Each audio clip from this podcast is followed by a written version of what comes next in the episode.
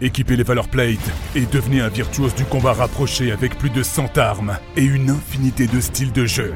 Explorez les forêts pourpres, contemplez l'océan céleste et décimez vos adversaires dans l'univers éblouissant d'Aperion pour accéder à la gloire dans Godfall.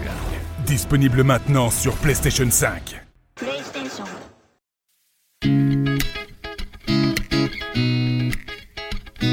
Bonjour, je suis Edouard Escarona, journaliste à Ouest France, et comme vous, j'ai été confiné pendant 55 jours.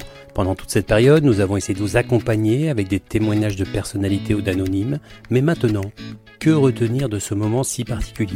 Comment se passe le déconfinement? Que faut-il en attendre? Pour nous, pour notre vie de tous les jours, mais aussi pour la planète. Nous avons eu envie de faire témoigner des personnalités sur ce monde d'après dont on nous parle tant. Bienvenue dans Comme à la maison, et maintenant.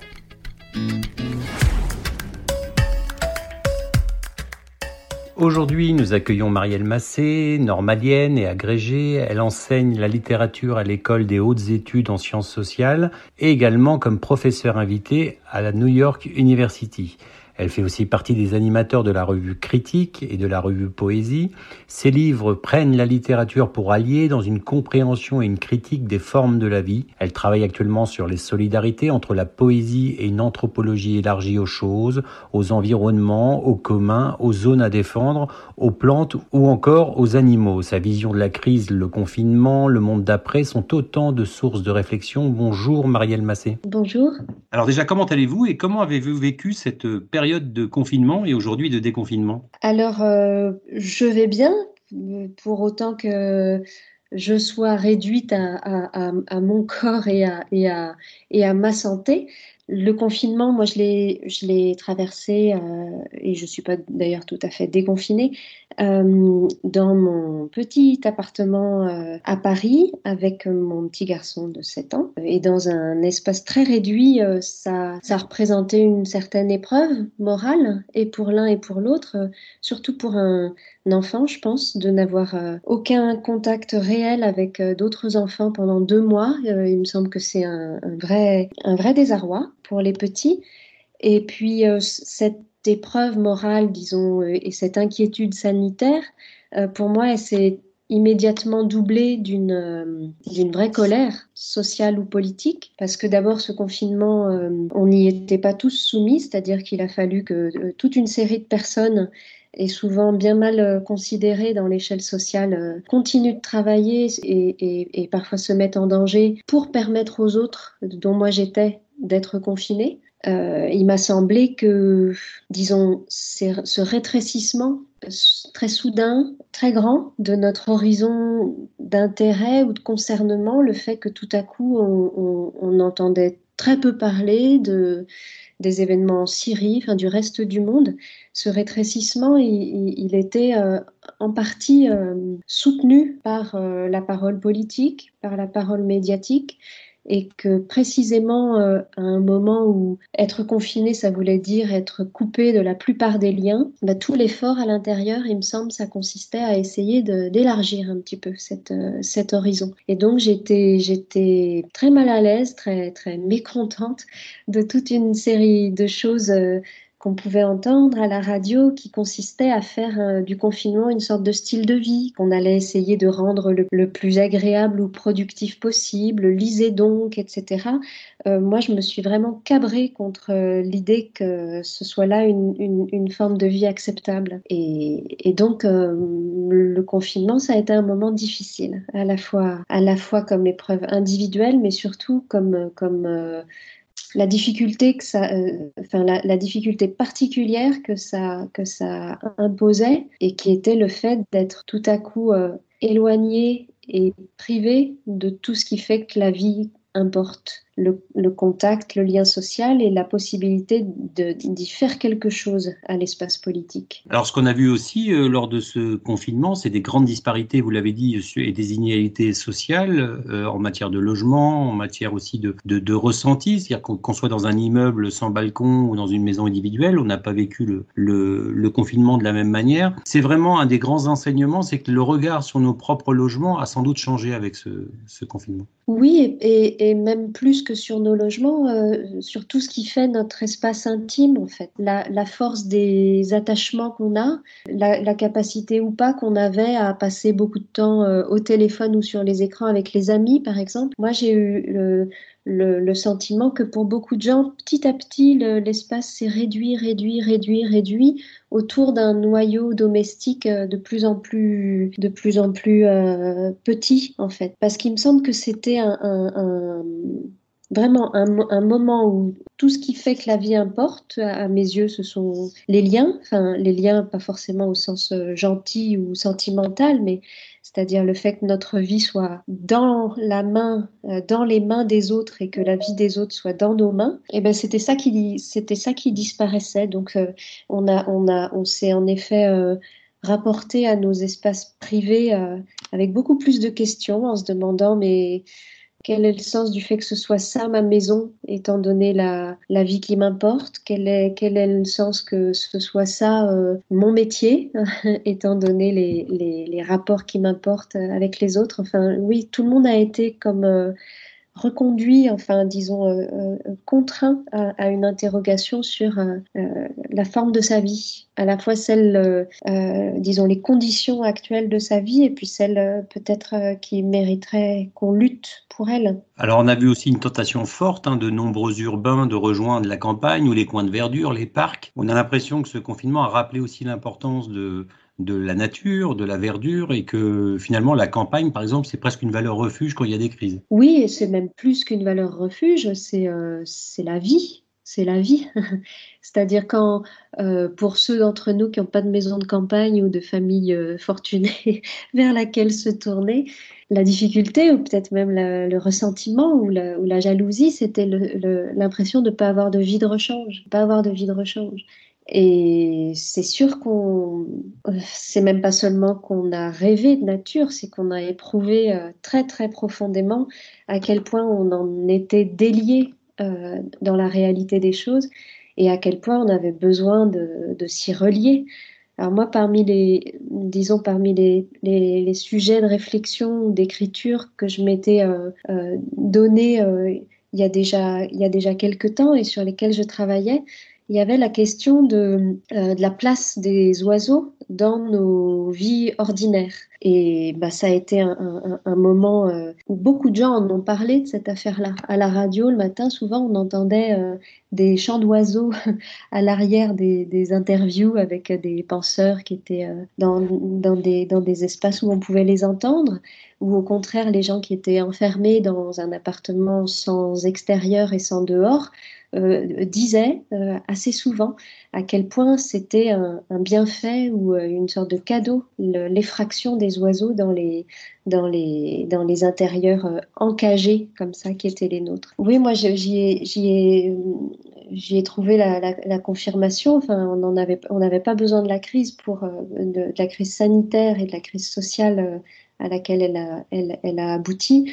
On n'avait pas besoin de cette crise pour en être convaincu que euh, on a vraiment à renouer, mais au, quotidien, dans, notre vie la plus, la plus euh, concrète, la plus matérielle, euh, dans nos rythmes de vie, on a vraiment besoin de renouer pour ceux d'entre nous qui s'en sont éloignés avec, euh, avec la nature. Alors ce qui est étonnant, c'est que dans votre livre Nos cabanes, qui est sorti à peu près il y a un an, euh, qui est un essai philosophique et, et politique, vous invitiez déjà à repenser ce monde, à reconstruire celui d'après, ce, ce, terme qu'on entend depuis pas mal de jours maintenant. Oui, et c'est un livre en fait, euh, donc c'est un petit livre qui s'appelle Nos cabanes et qui, est ancré bah, dans le, territoire qui est aussi le mien, qui est celui de, des bords de Loire, qui est celui de pas mal de vos, lecteurs ou de vos auditeurs. Et c'est un livre qui est ancré dans, le souci d'honorer quelque chose euh, qui s'est s'est euh, expérimenté, qui s'est construit, qui s'est battu à Notre-Dame-des-Landes, où on construisait beaucoup de cabanes, euh, où les cabanes ont été méthodiquement euh,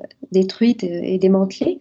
Et je l'ai appelé nos cabanes parce que je voulais dire à quel point ces cabanes-là, même si euh, on n'est pas capable, nous, d'installer toute, toute, sa vie quotidienne sur une ZAD pendant un temps euh, durable, ces cabanes-là, elles nous concernent, elles nous regardent, elles parlent du monde elle parle du, monde qui vient et puis du monde qu'il faut, faut réussir à, rendre, à rendre possible. Et l'un des, des maîtres mots de ce petit livre, c'était le mot élargissement parce que je voulais dire que ces cabanes-là, c'était pas des petits cabanons dans lesquels euh, on court se réfugier pour tourner le dos au monde, pour tourner le dos aux conditions de la vie sociale euh, collective. C'était au contraire des, des, cabanes qui servaient à mieux habiter le présent et en toute conscience de, du vaste monde et du, et du, et du grand terrain politique sur lequel elle, elle, s'établissait. Et bah, évidemment, j'y suis, suis revenue euh, pendant, je veux dire, à cet effort d'écriture pendant, pendant le confinement, et puis on m'y a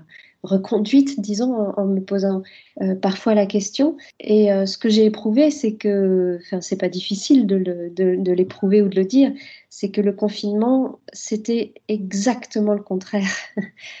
exactement le contraire, mais mot à mot de cet effort d'élargissement parce que c'était un rétrécissement euh, comme jamais. C'est Didier Fassin, un grand grand philosophe anthropologue d'aujourd'hui qui a été euh, qui a été aussi un grand médecin euh, dans le domaine de l'humanitaire pendant longtemps. Didier Fassin qui, écrit beaucoup sur les l'inégalité de traitement euh, des vies euh, sur, euh, sur les situations d'emprisonnement, sur les situations d'exil et sur le fait qu'il y a des vies qui semblent compter moins que d'autres dans, dans, la façon dont on les traite. Et il a donné un entretien au Monde il y a quelques jours qui m'a semblé parfait de bout en bout. J'avais l'impression que c'était presque à peu près la première fois qu'une prise de parole euh, euh, me semblait à la, à la, hauteur de l'enjeu, de l'enjeu euh, moral et social collectif, puisqu'il il disait avec beaucoup de clarté, cette période du confinement, ça a été un, un rétrécissement comme on n'en a jamais connu d'autres dans l'histoire récente. Il est devenu euh, presque impossible de se, sentir euh, appelé par d'autres questions, de se sentir appartenir à un monde plus vaste que euh, cette société tout à coup revue aux dimensions du Covid qui était la nôtre. Et c'est un mot qui m'a beaucoup parlé, le rétrécissement, parce que c'est le contraire exact de l'élargissement. Et je trouvais que c'était un mot qui était peut-être encore plus fort que celui de liberté, que l'appel de la liberté euh, qu'on pouvait éprouver, parce que c'est vrai que la, privation de liberté, elle est, euh, enfin, c'était une expérience très très très très singulière, hein, de pas seulement être seul, euh, mais d'être d'être coupé et d'être privé de liberté. Et ça m'a ça m'a beaucoup, voilà, ça m'a beaucoup, ça a fait beaucoup écho à ce que moi j'essaye de faire, disons avec avec l'observation du, monde autour de moi et puis aussi avec l'appui de la littérature et de la poésie ce mot de rétrécissement, il m'a semblé euh, parfait. Il m'a semblé bien parler du type de blessure intime et politique qu'on pouvait éprouver en même temps. Ce qui était rétréci, c'était notre espace intérieur autant que notre vie, euh, notre vie sociale et politique. Alors vous aviez parlé également de, de crise de l'accueil, de la catastrophe écologique, qui étaient sans doute euh, deux des, les formes les plus vives de précarisation aujourd'hui. Vous avez l'impression que cette crise sanitaire est venue, est venue le rappeler justement? Bah, À vrai dire, pas, vraiment le rappeler. Prendre, prendre de court euh, le, le, début d'une prise de conscience à grande échelle, parce qu'il y, y, a des gens qui sont à l'écoute de ça depuis très très longtemps. Euh, mais là, c'est comme si on était euh, brutalement rappelé à ce qu'on peinait parfois à entendre. Pour ce qui est de la crise de l'accueil, j'ai pas du tout l'impression qu'elle ait été au centre euh, des préoccupations pendant le confinement, bien au contraire. Il y a des gens qui, qui sont confinés dehors depuis, depuis longtemps et je pense qu'ils étaient en, difficulté euh, redoublée pendant cette période et qu'ils n'ont pas vraiment fait l'objet, sinon dans des solidarités euh, privées à l'échelle du quartier ou de la ville par des gens de la société civile, quoi. Les, les, migrants étaient vraiment pas au centre des préoccupations euh, euh, gouvernementale. Quant à la crise euh, écologique, alors oui, ça a été comme un, oui, comme un, comme un, euh, presque un rappel mal poli. cette cet accident sanitaire du monde qu'on s'était fait et dont on, dont on commence à se dire qu'il faudrait vraiment le, le, le configurer autrement. Et je ne sais pas ce qui va en ressortir. Je ne suis pas très optimiste sur le sursaut qui peut avoir lieu. J'ai l'impression qu'il y a des logiques économiques et, et, et idéologiques qui reprennent très très très vite leurs droits. Et ceux qui étaient déjà convaincus de la nécessité absolue de, de faire autrement avec le vivant euh, n'en sont que plus convaincus. Euh, je ne sais pas encore s'il y aura un tournant, euh, un tournant euh, notamment du côté des pouvoirs publics. Ce que vous dites souvent à travers vos livres, c'est qu'il faut jardiner des possibles, réoccuper l'avenir. Une crise de cette nature, elle peut aider à cette réflexion ou, comme vous le disiez à l'instant, les convaincus seront encore plus convaincus, mais ceux qui sont pas convaincus, de toute façon, retourneront dans une logique de monde semblable à remettre en service très rapidement. Il m'arrive de dire comme ça que l'ennemi, c'est l'indifférent. C'est celui qui voit pas la différence et qui voit pas le problème. Il me semble que peut-être le, le, confinement est tout ce qui va venir aussi, parce qu'on en est loin d'en avoir fini avec, euh, avec tout ça, peut nous rendre encore plus désirables le fait de s'y prendre autrement avec la vie, avec nos vies et puis avec toutes les vies sur le territoire. Il, creuse, il me semble, hein, cet appel et ce besoin. Mais vraiment, encore faut-il qu'il soit entendu à, à, très grande échelle, c'est-à-dire euh, par ceux euh, entre les mains desquelles on dépose nos vies euh, civiques, quoi, nos vies citoyennes. Et ça, il me semble que c'est très important et c'est très, très inquiétant aussi. Est-ce que, est que vraiment, euh, à l'oreille des gouvernants, les choses vont pouvoir changer? Pour le, pour le cas de l'hôpital, c'était criant. Ça faisait pratiquement un an que les, que les soignants et les personnels des hôpitaux étaient dans un mouvement de grève. Les difficultés de l'hôpital, elles n'ont elles, elles, pas surgi au moment de la crise. Elles étaient méthodiquement euh, organisée depuis, depuis déjà plusieurs gouvernements. C'était très désarmant dans les manifestations parisiennes de, voir euh, les infirmiers, les infirmières, les médecins, les soignants euh, défiler sans vraiment être considérés et, et, et, parfois même en étant frappés par, par les forces de l'ordre. Et tout à coup, ils sont devenus indispensables, mais comment est-ce qu'ils vont être traités après? Moi, je, suis tombée sur un, documentaire euh, pendant le confinement qui portait sur euh, l'histoire des gueules noires, l'histoire des mineurs. La comparaison s'est faite tout de suite dans ma tête entre euh, le sort des, mineurs pendant ce qu'on a appelé la bataille du charbon, après la Deuxième Guerre mondiale, où on a demandé aux mineurs un effort considérable de travail, d'abnégation, pour euh, relancer euh, la production euh, énergétique et pour, et pour permettre de reconstruire le pays. Alors pendant quelque temps, ils sont même devenus en quelque sorte propriétaires de leur outil de production. Et puis très vite, les héros qu'ils avaient été, eux aussi, on disait que c'était des soldats au front, eux aussi, on leur disait qu'ils étaient les premiers dans la bataille peu à peu, au fond, leur, euh, leur place dans l'échiquier social est redevenue, est redevenue la même, celle, celle des gens qu'on n'écoutait pas tellement et qu'on ne mettait pas en première ligne de l'honneur et des préoccupations. Donc moi, j'ai assez peur de ça, en vérité. Pour les, pour les personnels soignants, pour, euh, pour les enseignants, pour, euh, pour, les, pour les livreurs, pour les caissiers, pour tous ceux qui ont organisé, disons, la, la ce qu'on appelle la reproduction sociale, c'est-à-dire le fait que la vie fonctionne, que la vie quotidienne euh, fonctionne, euh, bah, tout cela, comment est-ce qu'ils vont, comment est-ce qu'ils vont être écoutés? Quelle place Est-ce qu'ils vont vraiment avoir une autre place, une nouvelle place? J'aimerais beaucoup, beaucoup, beaucoup, mais j'en suis vraiment pas sûre. Alors, vous êtes une historienne de la littérature. Ce qu'on voit fleurir aussi avec cette crise et les discussions sur euh, le monde d'après, c'est le poids des mots. On, parle, on, retourne, on reparle d'écologie, de terre, de peuple, de vie, de nature, de proximité, de local. Vous dites souvent que face à la crise écologique notamment, il nous faut exercer une responsabilité d'être parlant. Les mots, c'est important. Ah oui, moi je tiens beaucoup à cette idée de responsabilité d'un certain point de vue, le confinement, ça a été aussi un moment de, une sorte d'état pourri de la parole, en fait. Il fallait s'accommoder de, de, quelque chose qui était vraiment pas un régime de vérité. Que faire? Quels moyens est-ce qu'on avait? Euh, euh, Pourquoi il fallait pas mettre des masques? Pourquoi c'était, c'était pas une, évidence d'emblée de, de le dire?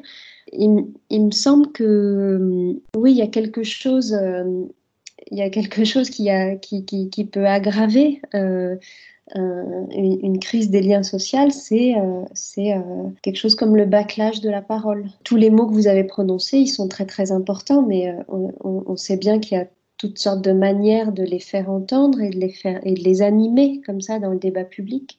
Peuple, c'est un mot qui veut dire presque une chose et son contraire selon la, bouche qui le prononce.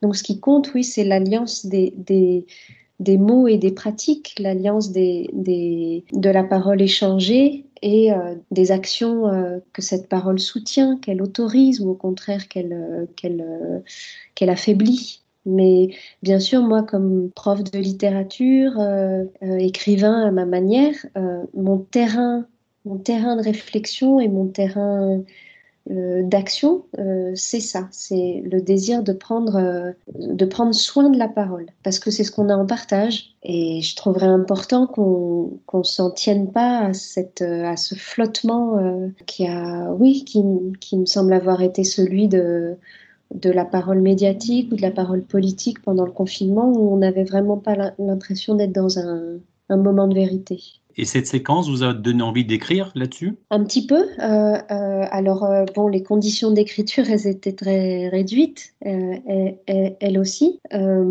qui était, par parenthèse, pour moi, ce qui était le, plus immédiatement pas possible à faire, c'était de lire, de lire vraiment. parce que la lecture, c'est une forme de réclusion, mais c'est une réclusion qu'on choisit et, qui est, et, qui et qui résonne tout de suite avec un dehors, avec le fait de pouvoir se lever pour marcher, pour dépenser un peu euh, la masse d'idées ou d'impressions ou de sensations qui vous sont venues pendant la lecture. Alors la lecture euh, emprisonnée, c'était vraiment pas très possible. Euh, l'écriture, euh, un peu pareil parce que pour écrire, il faut, il faut du désir en fait, c'est-à-dire un, rapport avec quelque chose d'autre que soi.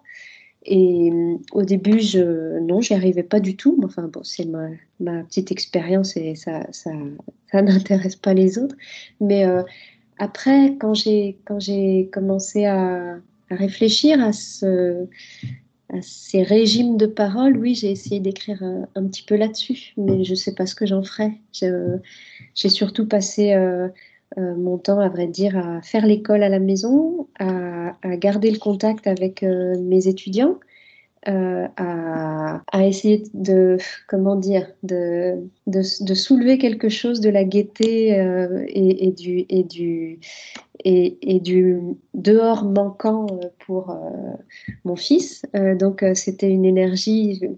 Écrire n'était pas la priorité. Eh bien, merci beaucoup, Marielle Massé. C'était très intéressant. Merci à vous. Merci.